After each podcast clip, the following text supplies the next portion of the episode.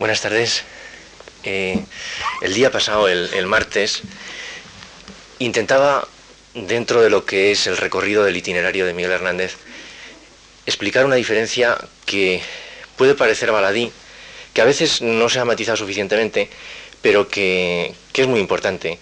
Y es el paso mm, de su, no militancia, porque la palabra militancia es excesiva, pero sí el moverse eh, dentro de los supuestos de círculos católicos, ¿qué diferencia hay entre que esos círculos católicos fueran los de Orihuela o los de Madrid? Es decir, los de Ramón Sige o los de Bergamín, Cosío y eh, otra serie de tertulias, y yo diría que incluso en muchos casos no solo tertulias, sino órganos de expresión adyacentes, como podían ser la editorial Espasacalpe o la revista Cruz y Raya y lo que supuso cómo se tradujo en la obra de Miguel, que es básicamente el primer problema que voy a intentar abordar para eh, después hacer un tránsito que requiere no solamente tener en cuenta la poesía, sino también el teatro. Este tránsito mm, pues, eh, se ve sobre todo en una obra de la que hay varias versiones, y es lo primero que voy a intentar explicar. Es un poco arduo, pero lo haré breve y lo intentaré hacer sintético, que es el problema del silbo vulnerado.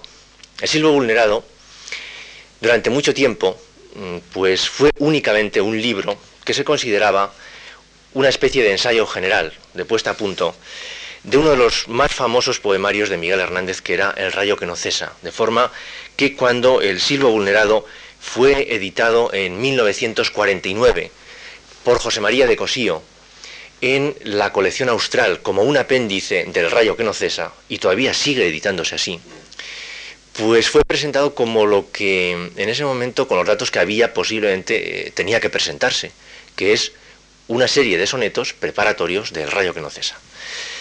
Pues bien, ese es el último silbo vulnerado. Hay dos silbos vulnerados anteriores que son por lo menos eh, uno de 1933, es decir, el mismo año que se publica el primer libro de Miguel Hernández, Perito en Lunas, aquel libro tan eh, puesto al día en cuanto a técnicas, tan vanguardista, según algunos neogongorino, yo creo que más vanguardista que neogongorino, el mismo año, él, Miguel Hernández, está trabajando ya, el taller está totalmente enfocado a un libro que, en fin, no hay más que ver cómo se titula.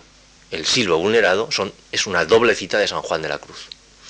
Y en esa época citar a San Juan de la Cruz en un momento en el que eh, le recuerdo eh, la teoría de la poesía pura del abate Henri Bremont, era eh, hacer una poesía, por un lado, obviamente, alineada con lo católico, pero por otro, era también una especie de paralelo poético del auto sacramental. Es decir, si en la literatura dramática Miguel Hernández está trabajando en Calderón, en la literatura poética está trabajando en San Juan de la Cruz. Hay una correspondencia muy estricta, son coetáneos, el primer silbo vulnerado y el auto sacramental son dos obras perfectamente equiparables en, intenciones, en referencias, más depurada la parte poética, más barroca quizá y en muchos aspectos eh, más aparatosa. me refiero al aparato verbal, es como un aparato eh, con más aristas, mientras que hay una mayor depuración en lo poético, pero son perfectamente equiparables. Ese es el primer silbo vulnerado. Ahora veremos que un libro, junto al auto sacramental, con derivaciones, que en muchos casos, incluso desde el punto de vista ideológico y político, llevaron a Miguel Hernández a situaciones muy comprometidas y que no se corresponden con lo que habitualmente pensamos que fue Miguel Hernández o con la imagen congelada que nos ha quedado de Miguel Hernández recitando con el puño en alto en el frente de Castuera, en Extremadura, que es uno de los clichés que es cierto de Miguel Hernández, pero que necesita matización porque se da en una determinada época y tiene periodos mucho más vacilantes como es este. Esa es la primera versión. La segunda versión del Silvo Vulnerado es un libro que compone hacia enero de 1935, muy distinto, separado por lo tanto por año y pico del anterior, y que es resultado de un giro que va incluso más allá del grupo católico madrileño. Es resultado de un doble deslizamiento. Primero, pasar del catolicismo oriolano al madrileño. Y segundo, pasar del catolicismo madrileño a la escuela de Vallecas. El segundo, Silvo Vulnerado, era el que iba a ser ilustrado por Benjamín Palencia.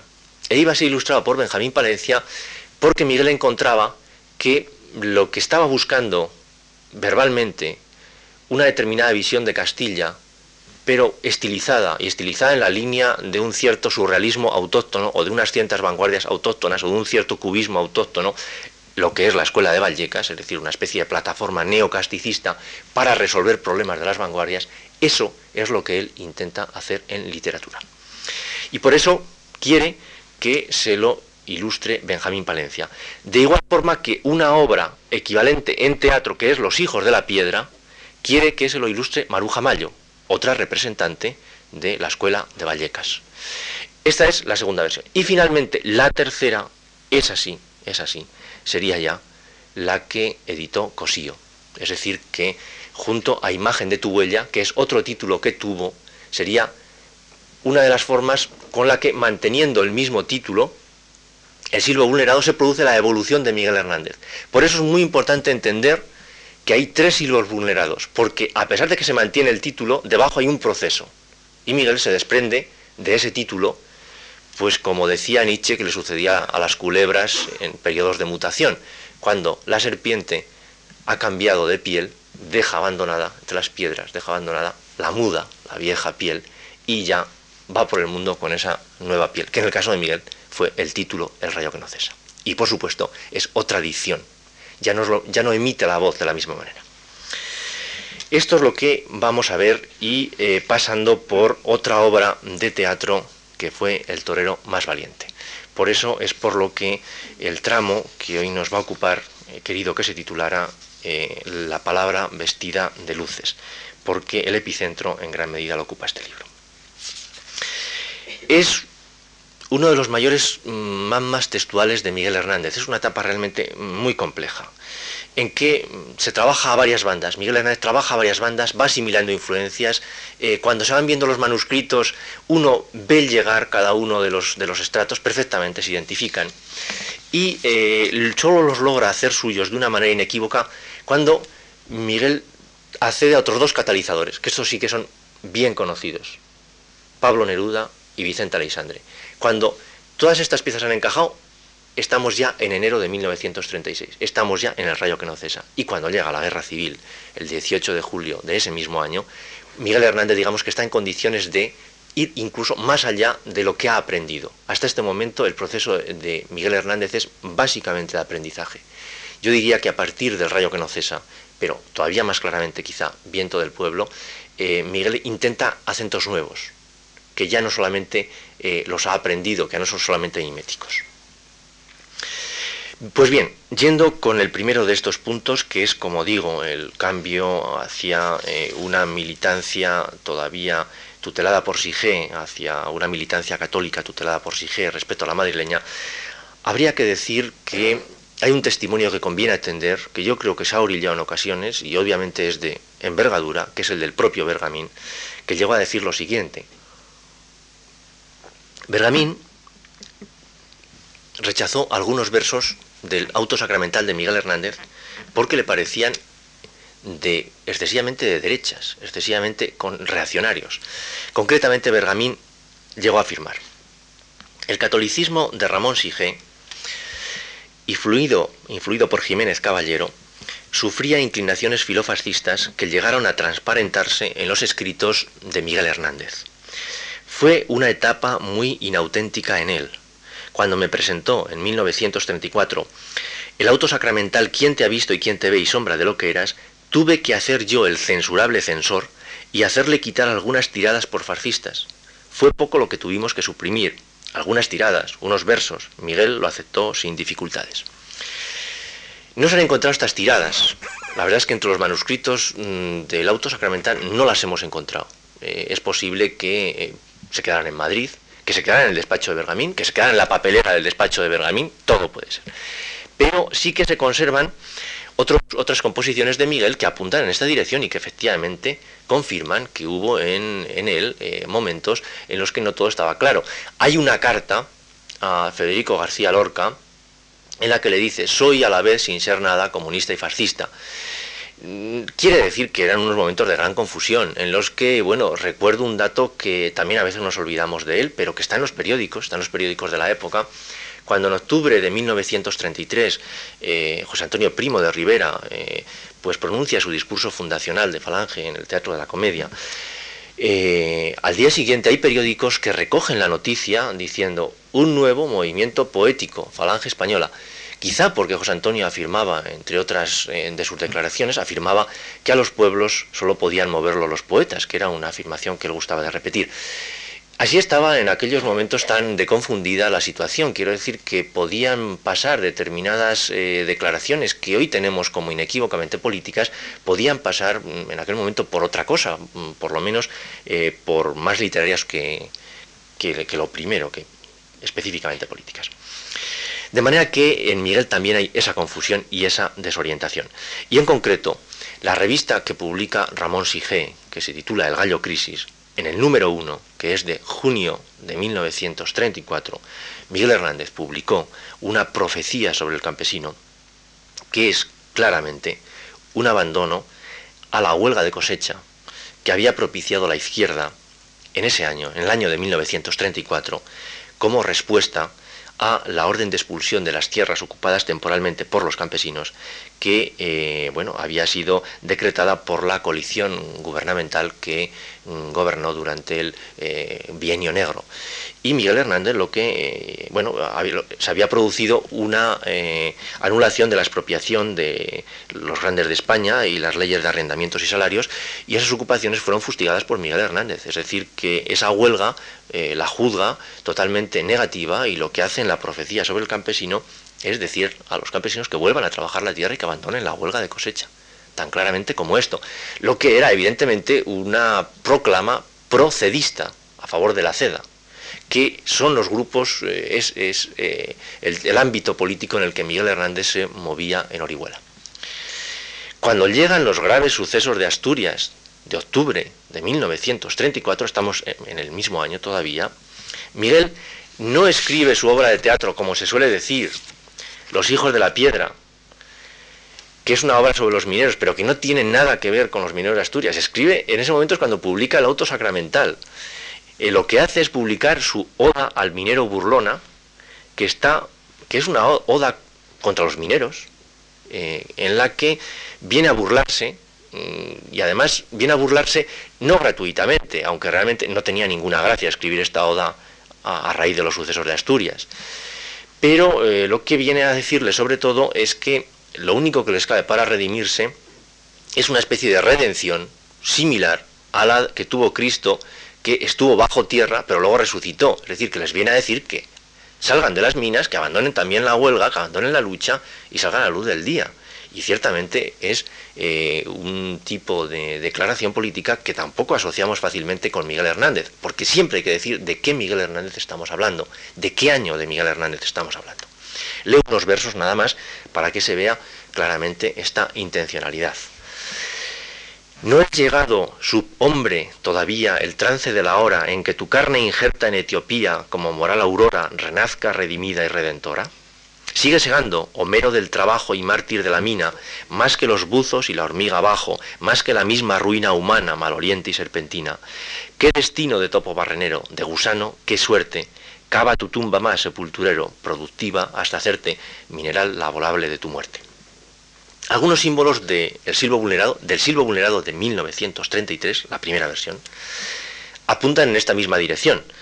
Hay una alegoría que es la cometa, que aparece también en el auto sacramental, que es la plasmación, mm, digamos, tangible del lema de la revista El Gallo Crisis. El lema de la revista El Gallo Crisis era libertad y tiranía. Y venía a ser, bueno, pues la tesis, eh, a nosotros, si, la traduzco en una jerga que nos resulta, yo creo, más reconocible, eh, es la de libertad pero no libertinaje. Esa es la teoría de ese lema. Y él la recuperó en, uno de sus, en una prosa y en, y en un poema. La prosa, titulada Vía de Campesinos, dice así. Libres campesinos, ser libres, como las cometas, bajo la dictadura de los niños, encadenadas libremente a un hilo. Libres campesinos, id libres por el libre albedrío de la senda, la voluntad en sujeción, obedeciendo al polvo, a nada, Dios. Compuso también una canción de la libertad que mm, viene a decir exactamente lo mismo, es una exaltación de la dictadura. Seamos libres, pero como el río, administrada libertad, márgenes dictadoras de hermosura, regidoras de claridad, seamos libres como las cometas, bajo una dictadura de niños, a volar. Solo en un hilo dulcemente tirano la seguridad del vuelo está. Disciplinemos nuestro vuelo, disciplinemos nuestra voluntad. Llegó a escribir incluso una canción del haz, que claro, la, palabra haz en un momento de recepción ya de las doctrinas eh, fascistas eh, italianas, eh, iba exactamente en esa misma dirección. En el auto sacramental hay muchos pasajes que lo apoyan plenamente. De forma que cabría preguntarse que si estas aseveraciones quedaron, a pesar de todo, en el gallo crisis, en quién te ha visto y quién te ve, qué cosas no diría Miguel en el auto sacramental antes de la, eh, digamos, corrección fraterna, de la amistosa censura de Bergamín, que le quería bien, que le quería bien. Bueno, pues ya tenemos efectivamente esa diferencia a la que me refería. Bergamín intenta que eso no vaya a más, intenta atajar esa forma de comportamiento poético y político, ideológico de Miguel Hernández. Y de hecho, la siguiente obra de teatro que escribe Miguel Hernández, El torero más valiente, está dedicada a Bergamín. También contiene elementos religiosos, pero realmente son muy distintos de los del auto sacramental, porque la metafísica se ha vuelto más física, quizá, porque los conceptos que eran más estáticos, más calderonianos, más ilogísticos, más eternos, se han vuelto más dinámicos y es eh, además una obra situada en el presente. También eh, el auto sacramental, lo que pasa es que era tan alegórica que de hecho resultaba intemporal y está referida a una crónica muy del momento que daría lugar a obras literarias de considerable enjundia que fue ni más ni menos que la muerte del torero Ignacio Sánchez Mejías. En octubre de 1934, como casi todos los otoños, Miguel reemprende la habitual ofensiva para trasladarse a Madrid. Ahora centrados en el teatro, su modelo es Lorca. Lorca acaba de triunfar, bueno, lleva, lleva ya una, cadena de triunfos en el teatro, pero indudablemente para Miguel eh, el teatro es más codiciable desde todos los puntos de vista hay un reconocimiento público inmediato, hay una parte económica que él siempre tiene presente, y eh, aprovechando que el auto sacramental ha funcionado muy bien en Cruz y Raya, toma de inmediato la muerte de Ignacio Sánchez Mejías para componer una tragedia española, como la titula él, bajo el título de El torero más valiente. La primera carta que le escribe a Bergamín es muy clara. Dice, desde ayer tengo la triste categoría de obrero parado, situación desesperada. No he tenido más remedio. No se puede figurar qué de humillaciones, de insultos, de menesteres bajos he sufrido para llegar a pararme. Me duele y me avergüenza decirlos. Le escribo otra vez, cuántas veces, para ver si es posible hacer algo para sacarme de la situación en que me hallo. ¿No va a salir de aquí a poco un nuevo periódico, el Diario de Madrid? ¿No es usted el promotor? Vea, amigo mío, y perdone si puede darle un poco de quehacer a mi cuerpo, que solo conoce trabajos y trabajos. Aquí me es imposible hallar nada. Mañana o el otro acabo el torero más valiente. ¿Cuándo tendré el libro aquí? Le está diciendo, está pidiendo que se lo edite en Cruz le está pidiendo que le ayude a irse de Orihuela y a trasladarse a Madrid. Este Miguel Hernández, evidentemente, ya no es el del auto sacramental. Hernández eh, lo intentó pues eh, llevar a la escena el torero más valiente de la mano de Margarita Sirgu, como ya dije, y em, insistió mucho, pues sobre todo de cara a Cipriano Rivacheriv, que era en cierto modo el factotum para esos. Y parece ser incluso que Nini Montián en el Teatro Slava se interesó por su estreno, pero lo cierto es que no llegó ni siquiera a ser publicada. Em, Bergamín, a quien iba dedicada, Bergamín, que es uno de los personajes de la obra, en la obra aparecen Bergamín y Ramón Gómez de la Serna como dos personajes, eh, Bergamín la desestimó, le pareció que no tenía la suficiente calidad. Era muy difícil que en ese momento se estrenara eh, una obra como El Torero más valiente, porque, eh, por poner un ejemplo, Margarita Sirgu, Riva Cherif y Lorca estaban montando yerma, Estaban montando Yerma en el Teatro Español, se estrenaría el 29 de diciembre y eh, naturalmente mm, pues Federico García no contestó las cartas que le escribió Miguel Hernández, ni siquiera, hasta el punto de que ya desanimado, tirando la toalla, en un determinado momento, Miguel le escribe a Lorca la siguiente carta. Quiero que me digas, Federico amigo, algo. ¿No se estrenará el torero más valiente? Bueno, hombre, será que no vale la pena. Hice esta tragedia por aliviar la mía. Sigue siendo una obra poco conocida, El torero más valiente, porque no se publicó íntegra hasta 1986. De hecho, eh, pues eh, era una obra que tal como estaba, estaba en un manuscrito que Miguel Hernández no se molestó en romper, rompió otro, que estaba más claro, porque pensaba que no se podía entender. Estaba tan enrevesado que no había forma de entenderlo. Ahora bien, eh, pues trabajando mucho se puede a reconstruir la obra y lo que resultan son una serie de considerables sorpresas. La obra tiene un argumento relativamente sencillo, quizá un poco ingenuo. Es la rivalidad de dos toreros, de José y de Flores, eh, cada uno de ellos enamorado de la hermana del otro. Ese es, básicamente el esquema. Hay una especie de eh, doble eh, diagonal para la construcción de la obra, en la que en un determinado momento los dos diestros, que evitan siempre coincidir en una plaza, justamente por esta rivalidad, tienen que enfrentarse en una corrida benéfica. Y ya el uno está casado con la hermana del otro y el otro es novio de la hermana del primero. En un momento determinado, uno de los espectadores tira una botella a, uno de los toreros contra y eh, el toro le mata. Tanto la hermana, que es novia del torero superviviente de José, como la viuda, que es eh, la, antigua, eh, la, perdón, la, hermana, que es la viuda, como eh, la, novia suya, que es la hermana del, torero muerto, las dos le acusan de que no ha salido a defender como debería en ese trance al torero muerto. Y entonces piensa en retirarse porque no puede soportar esas infamias. Hay romances por las calles, en las, en las barracas, en figuras de cera, se representa su cobardía, y él, que es el torero más valiente, va a retirarse y lo anuncia en la tertulia del Pombo, delante de Ramón Gómez de la Serna en la Sagrada Cripta del Pombo. Allá hay una discusión entre Ramón Gómez de la Serna y Bergamín y se viene a exponer lo que es la tesis de la obra. La tesis de la obra es que eh, es básicamente son básicamente las doctrinas taurinas de Bergamín, porque se trata de una especie de alegoría de la condición humana en lo que podríamos llamar su hispánico revestimiento, es decir, eh, es que cuando en España se piensa en la muerte, esto se expresa de forma plástica a través del toreo. Y la persecución de esa categoría de la relación del hombre con la muerte y con la soledad se hace siempre a través de la relación con los toros.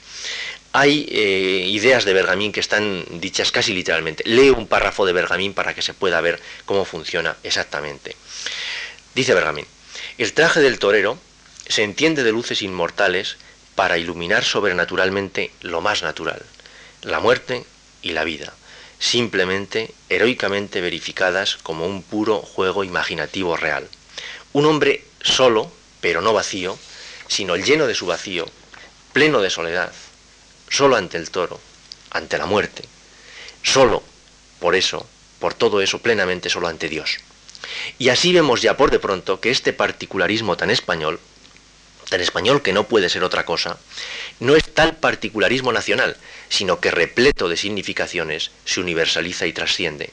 El arte del toreo, como dice la copla, vino del cielo, por casualidad, graciosamente, por voluntad divina, una consecuencia sobrenatural para el pueblo, porque viene del cielo de la teología. Fin de cita. De forma que seguimos en la teología, pero en otra teología, en otra forma de representarla, muy distinta. De hecho, Pergamín personaje, ya estoy hablando de Bergamín, personaje en la obra, en El Torero Más Valiente, que es una obra en verso, convertido en uno de los protagonistas, dice prácticamente lo mismo.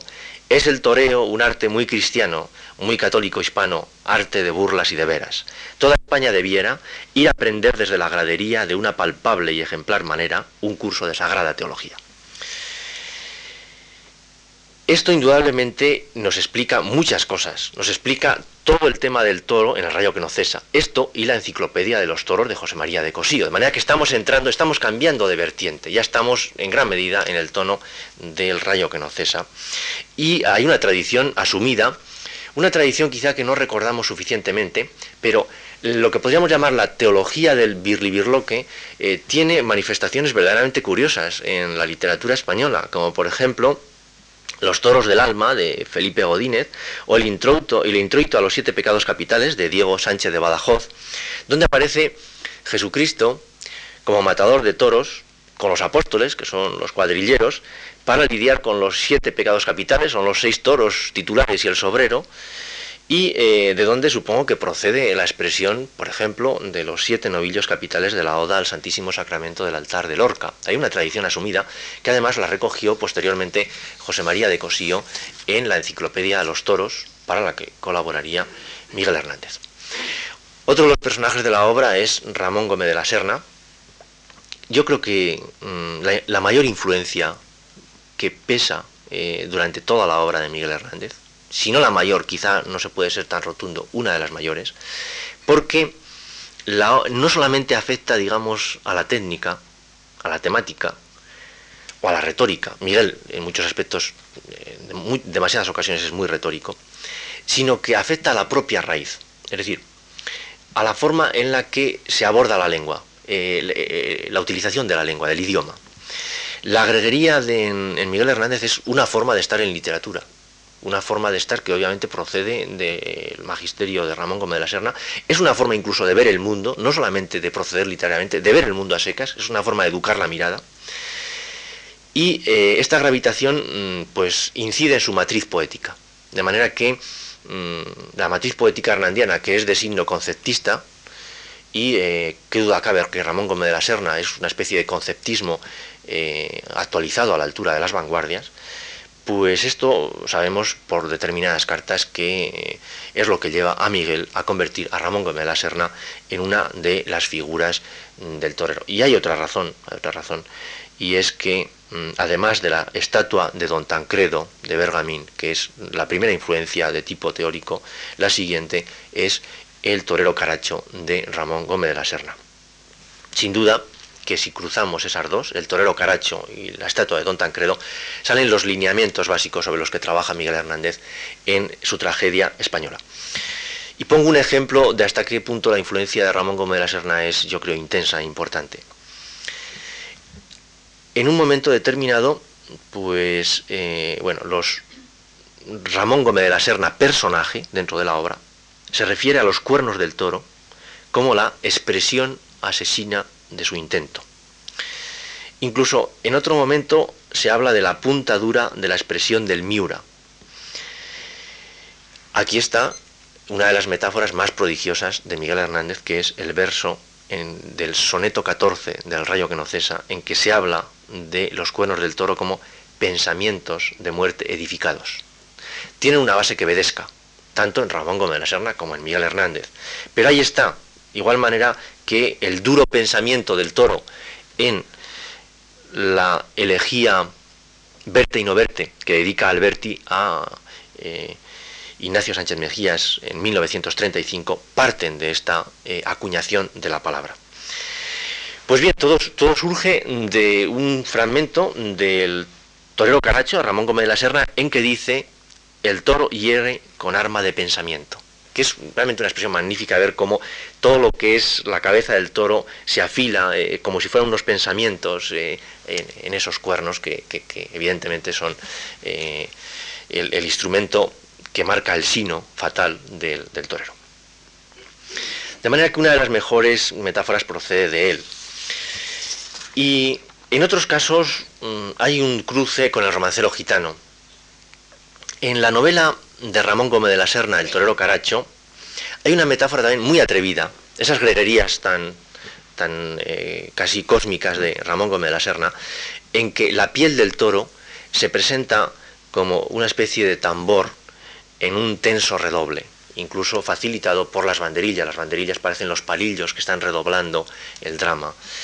Dice concretamente, repercutió en la plaza, dice Ramón, ese momento silencioso de tregua entre faena y faena en que suenan las banderillas con repique de maderas, con algo de palillos de sufrimiento en las espaldas del disciplinante, en el parche del tambor curtido en vivo.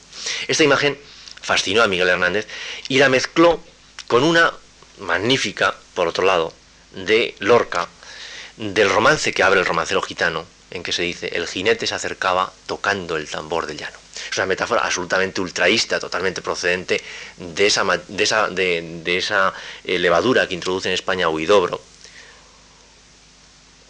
El llano concebido como una especie de gigantesco tambor en el que el batir de los cascos del caballo pues va marcando un redoble dramático. Eh, Miguel Hernández las fue elaborando y, voy a marcar el proceso. Me salto una serie de eslabones para no, para no fatigarles, pero para que vean cómo funciona eh, todavía un Miguel Hernández que está aprendiendo. En un primer momento, mm, en una elegía, la elegía media del toro, que es un poema que prepara este esta tonalidad taurina, le dice al toro, como tambor, tu piel batida suena.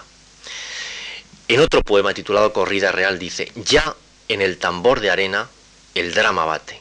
Es decir, mezclando las dos ha surgido una metáfora nueva. Primero es el toro como un parche de tambor y por otro es la plaza de toros como un gigantesco tambor, con el redondel alrededor, eh, la, arena es ya como un parche y allí va a tener lugar el, drama. Mezclando las dos surge una metáfora nueva que es la que aparece en el torero más valiente, donde se refiere a la plaza como aquel tamboril luciente y continúa desarrollando la idea.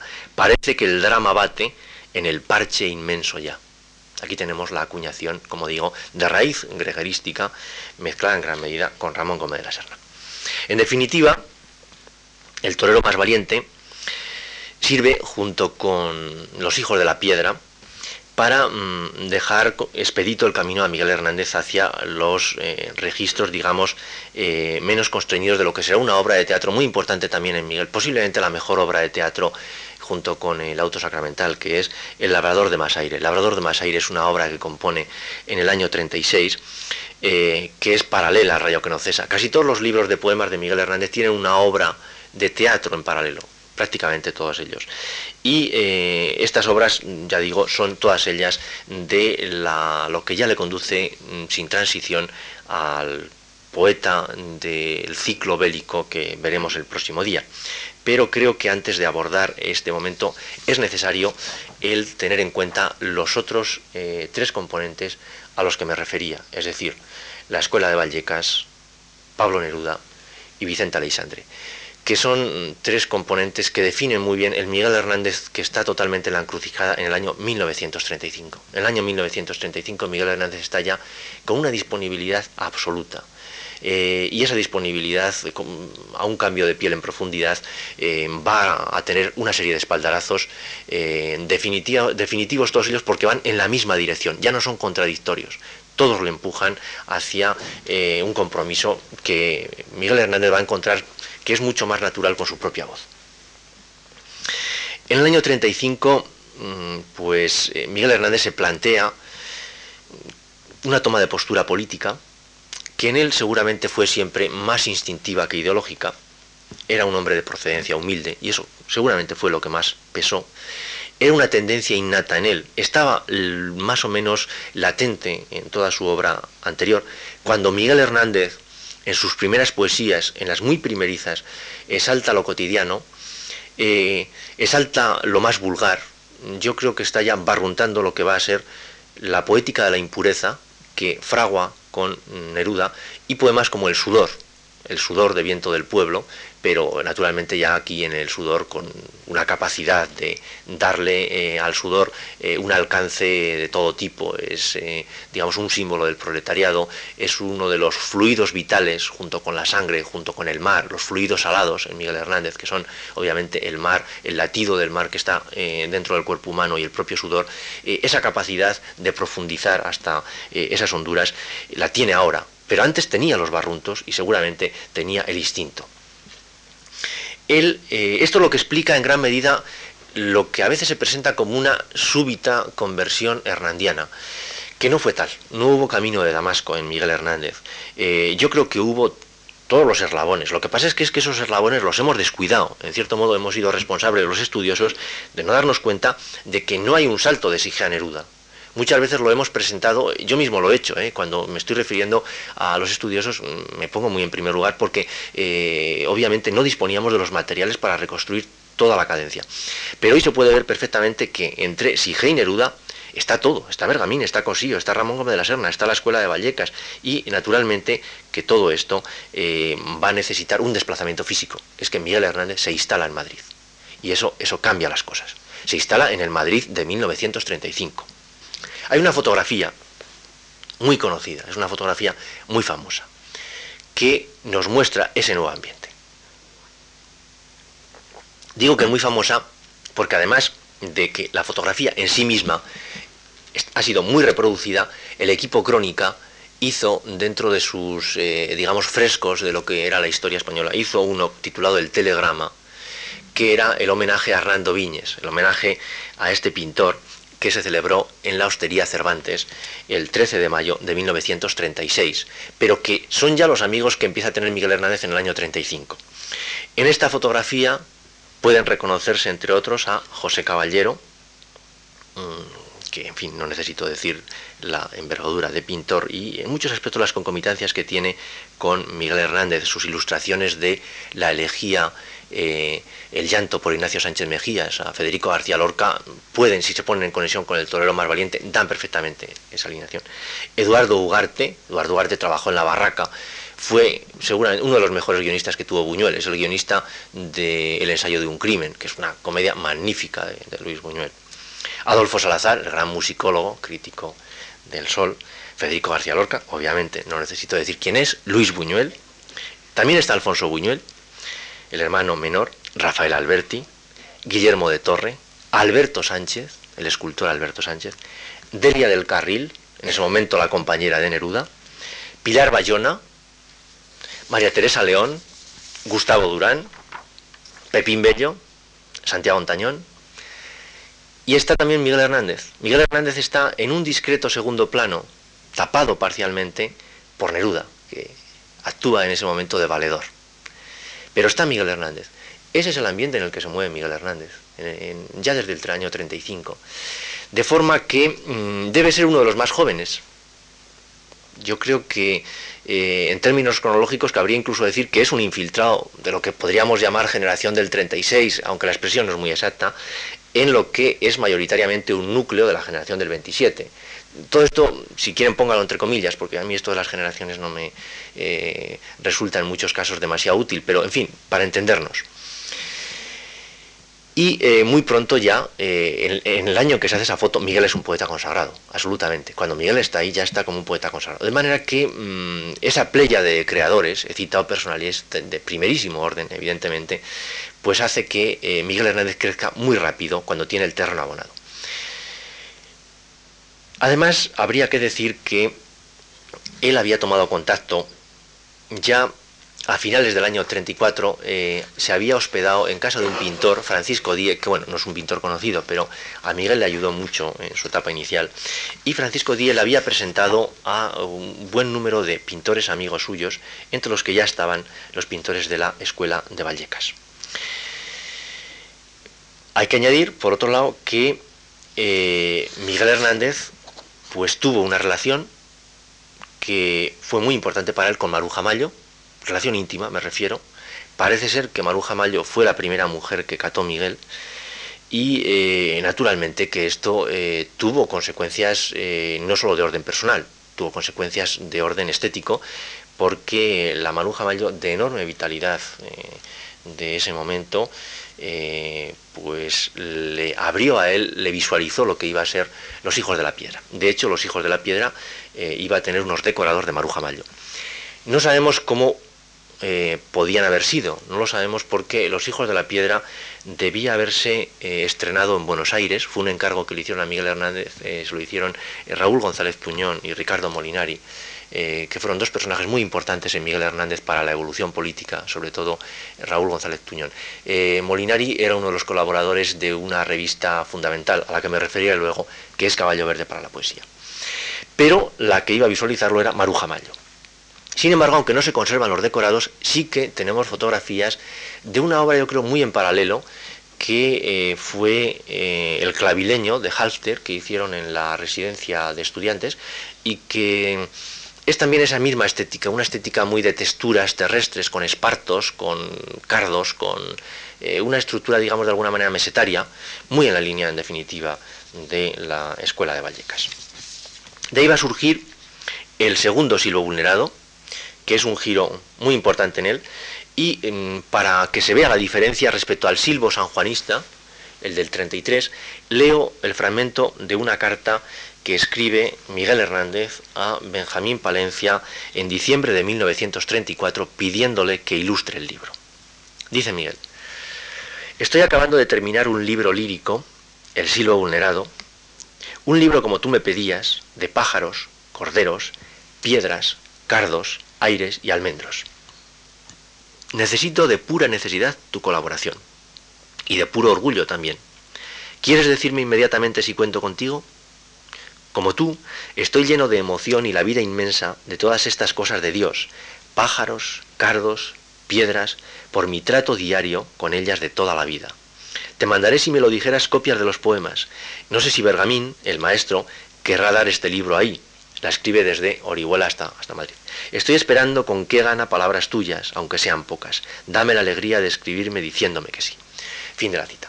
Aquí tenemos eh, claramente esa alineación. Él quiere ser uno, más de esa escuela eh, de Vallecas y además eh, de una forma perfectamente consciente porque se da cuenta que han troncado con sus orígenes campesinos. Miguel Hernández ahora ya no tiene que mentir su voz.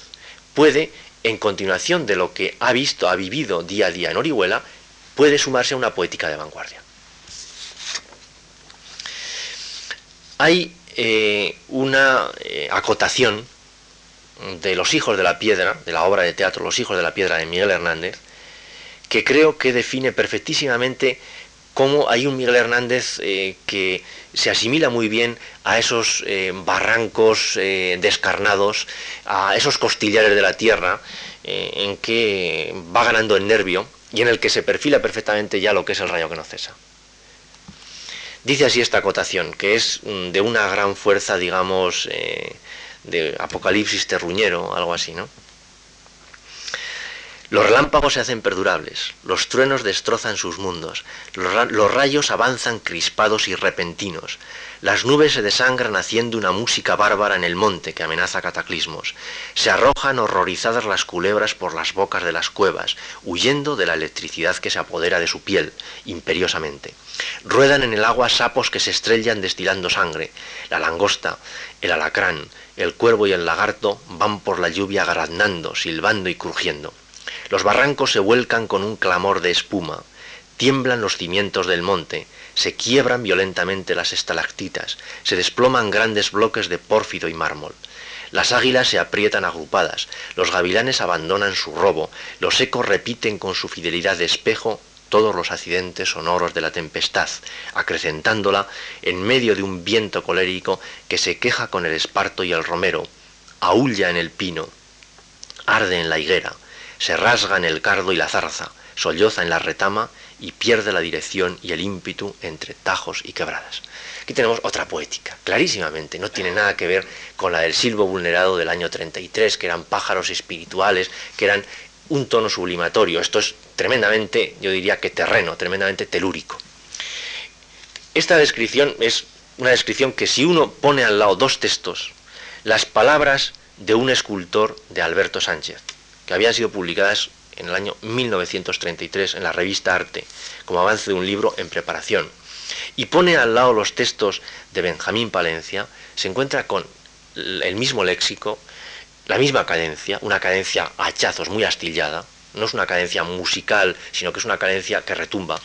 Y eh, sin duda estamos también en la misma eh, línea de las pinturas de Benjamín Palencia y de eh, las esculturas de Alberto, que era un hombre también con grandes similitudes con Miguel Hernández, sus orígenes humildes de panadero, la forma de trabajar, el monumento a los pájaros de Alberto es claramente pues el equivalente del silbo vulnerado. Si uno coge el silbo vulnerado y lo pone, el del vulnerado del año 35, y lo pone junto a las esculturas de los pájaros de Alberto, yo creo que son la plasmación verbal de esas esculturas y posteriormente, seguro, seguro, la plasmación plástica de esos versos.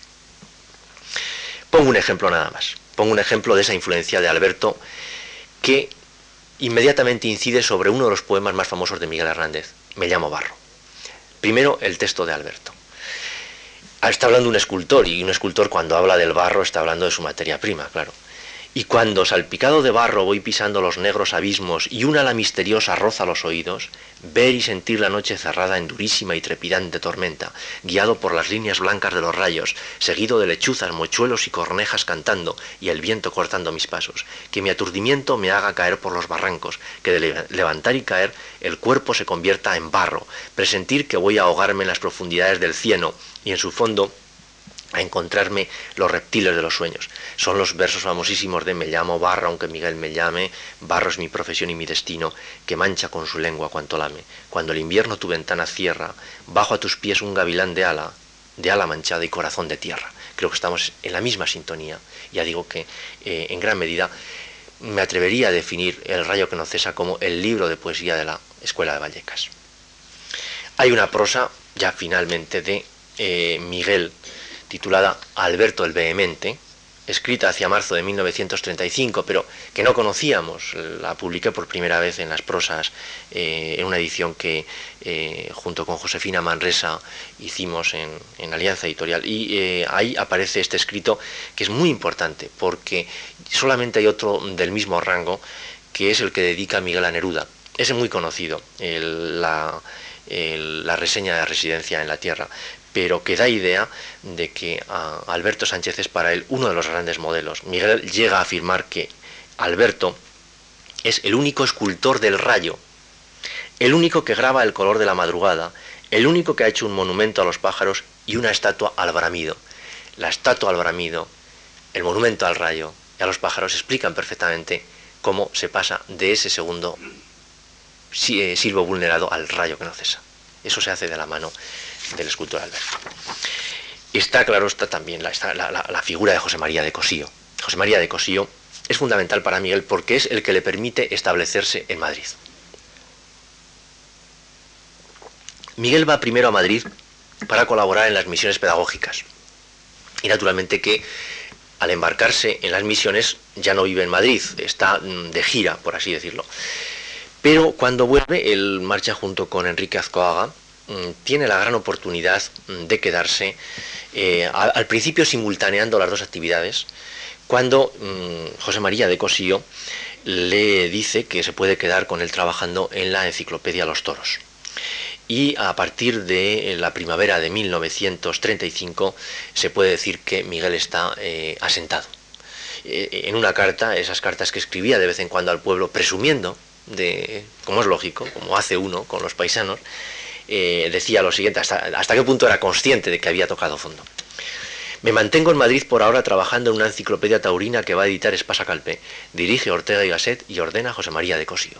Gano muy poco, 40 duros mensuales, pero estoy en el ambiente que necesito en estos tiempos míos.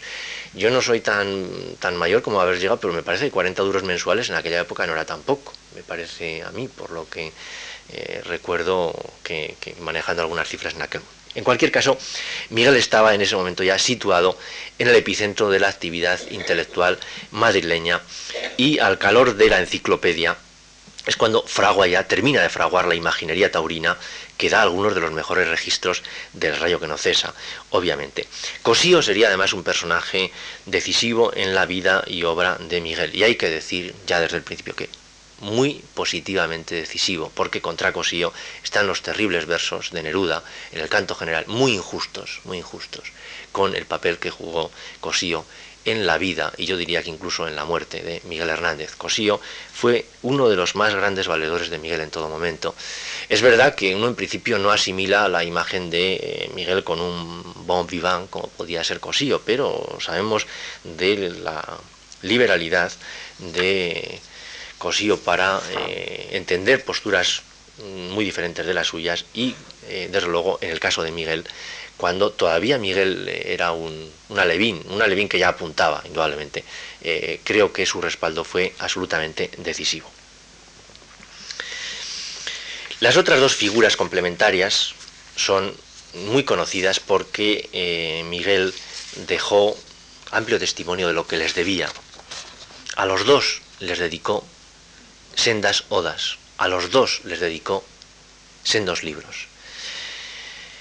A uno de ellos Viento del Pueblo, al otro El hombre acecha. Son Pablo Neruda y Vicente Aleixandre. La simpatía entre Miguel Hernández y Pablo Neruda debió ser mm, recíproca desde el primer momento. Fue inmediata. Neruda deja un testimonio eh, de cómo le conoció y eh, de cómo en cierto modo mm, se sintió patrocinador de, un poeta que eh, obviamente en ese momento pues estaba todavía, como digo, en trance de consolidación. Dice Neruda, en un fuerte verano seco de Madrid, del Madrid anterior a la guerra, me encontré por primera vez con Miguel Hernández. Lo vi de inmediato como parte dura y permanente de nuestra gran poesía. Siempre pensé que a él correspondería alguna vez decir junto a mis huesos algunas de sus violentas y profundas palabras. En aquellos días secos de Madrid llegaba hasta mi casa cada día a conversarme de sus recuerdos y de sus futuros, llegaba a mostrarme el fuego constante de su poesía que lo iba quemando por dentro, hasta hacer madurar sus frutos más secretos, hasta hacerle derramar estrellas y centellas. Neruda había realizado su segunda visita a España en mayo de 1934, destinado al Consulado de Chile de Barcelona, y eh, hay que decir que en este momento es cuando realmente va a tener mm, pues una recepción amplia en, España. De hecho, una recepción que sería tan decisiva como las dos, las dos grandes aportaciones que habían hecho un paisano suyo, Vicente Huidobro, en 1918, cuando da lugar al manifiesto ultraísta y da lugar a la implantación del creacionismo, sobre todo a través del discipulaje de la REA y obviamente la anterior que a la de Darío. Neruda juega un papel muy similar en la década de los 30, ¿eh? si, vamos por décadas del siglo, digamos que en la década de, comienzos de siglo, en la, de, los, mm, en la mitad de, los 10 y en la de los 30, eh, serían papeles muy equivalentes porque funda una revista titulada Caballo Verde para la Poesía, en la que Miguel es el segundo de a bordo. Es una revista que mm, desde el primer momento pues eh, propaga eh, un nuevo concepto de la poesía.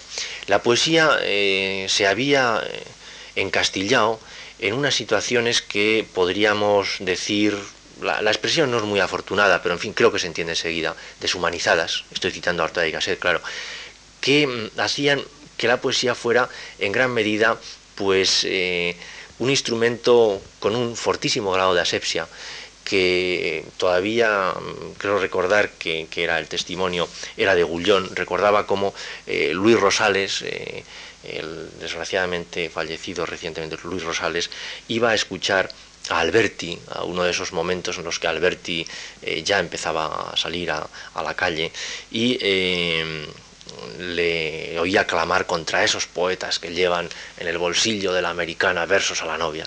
Y entonces Rosales pensaba que él, que llevaba justamente en la americana unos versos a la novia, pensaba que qué delito estaba cometiendo contra delito de lesa poesía, porque no podía ser en una etapa en la que la poesía era juego, deshumanización, componerle versos a la novia. Esto realmente solo se desbloqueó de una forma firme, digamos que irreversible, mm, cuando se constituyeron frentes eh, homogéneos, y uno de ellos fue sin duda Caballo Verde para la Poesía.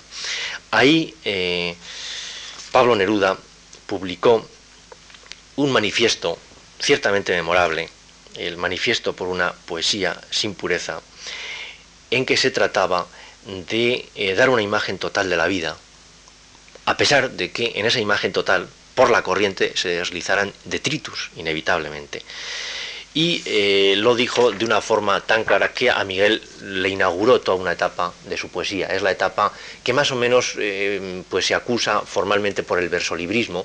En técnica se pasa de metáforas de signo todavía barroco a unas metáforas, a unas imágenes más surrealistas, eh, una técnica más libre en definitiva en la construcción de la imagen, más visionaria y en la construcción del verso. Y una música más suelta. Neruda decía justamente en ese manifiesto, Así sea la poesía que buscamos, gastada como por un ácido por los deberes de la mano, penetrada por el sudor y el humo, oliente a orina y azucena, salpicada por las diversas profesiones que se ejercen dentro y fuera de la ley. Una poesía impura como un traje, como un cuerpo, con manchas de nutrición y actitudes vergonzosas, con arrugas, observaciones, sueños, vigilias, profecías, declaraciones de amor y de odio, bestias, sacudidas, idilios, creencias políticas, negaciones, dudas, afirmaciones, impuestos. Es decir, una poesía total, una poesía evidentemente desbloqueada. Cuando Hernández, eh, bueno, pues eh, lee esto ciertamente, eh, da un gran paso. Halla lo que él todavía no acababa de encontrar, lo haya hecho. Y hecho en una obra de la envergadura de Residencia en la Tierra. De manera que su reseña de Residencia en la Tierra, en el Sol, responde a este descubrimiento. Y es cuando se produce su abandono firme del catolicismo. Y este dato es importante, porque Miguel Hernández, en gran medida, muere en la cárcel porque se mantiene el equívoco de si aquel chico que hacía versos a la Virgen, de si aquel chico que colaboraba en el Gallo Crisis, de si aquel chico que hizo un auto sacramental no seguirá siendo en el fondo católico. No, el abandono de Miguel fue muy firme, hay muchos testimonios.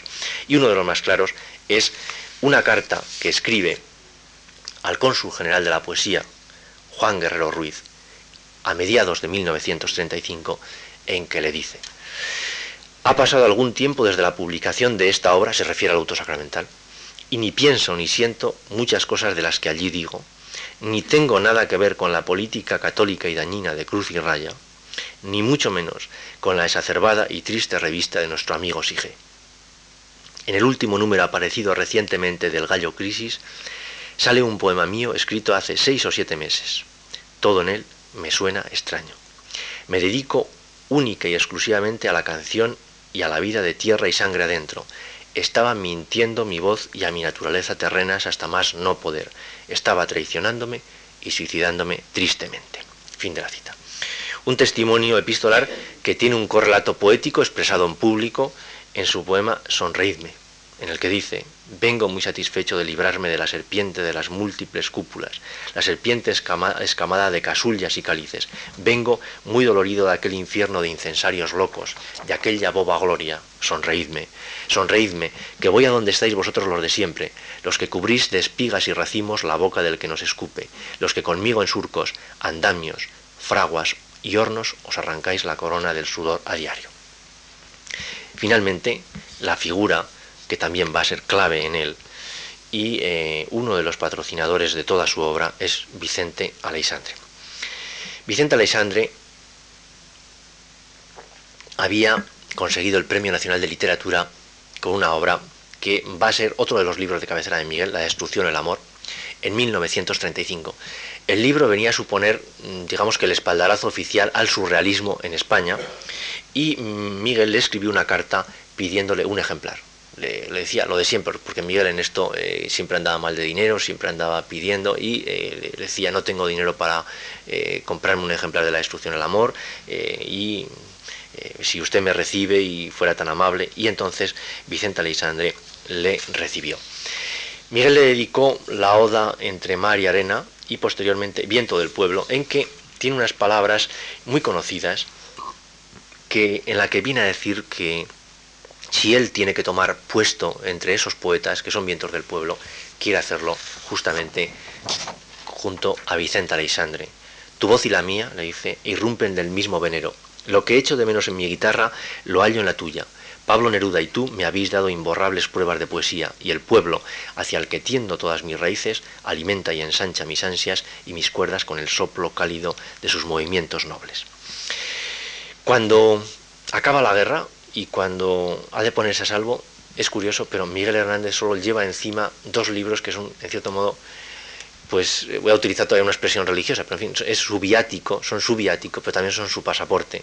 Lleva encima su auto sacramental y la destrucción o el amor. Pienso que por razones de estrategia, Miguel Hernández como autor de un auto sacramental en Cruz y Raya, en 1939, después de abril de 1939, era una garantía.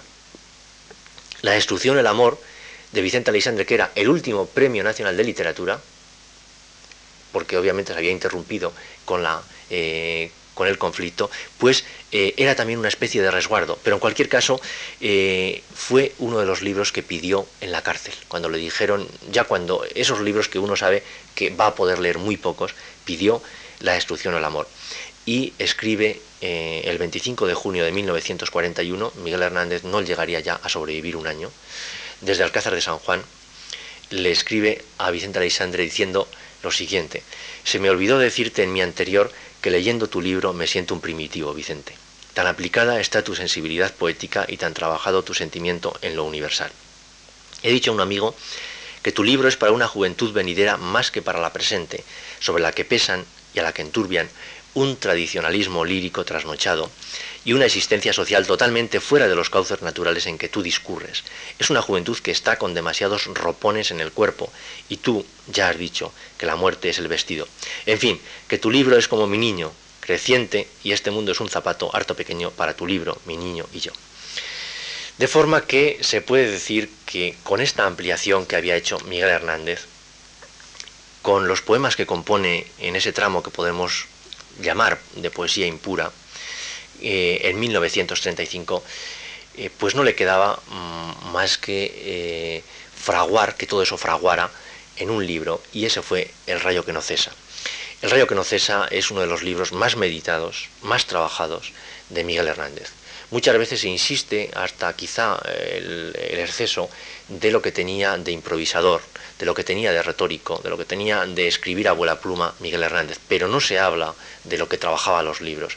El rayo que no cesa es un proceso laboriosísimo de un montón de años, estructural con una eh, digamos, mm, con una nitidez y con eh, una arquitectura muy precisa que, eh, digamos que en cierto modo clausura el Miguel que ha hecho su aprendizaje, que ha hecho su aprendizaje hasta ponerse a la altura de los años 30. Se puede decir que mm, cumplía un programa que posteriormente definió eh, con una enorme finura eh, Pablo Neruda. En el transcurso de la guerra civil, Pablo Neruda tuvo que eh, dar testimonio de cómo estaba en ese momento la poesía. Y lo hizo con unas palabras que definen perfectamente lo que es este Miguel.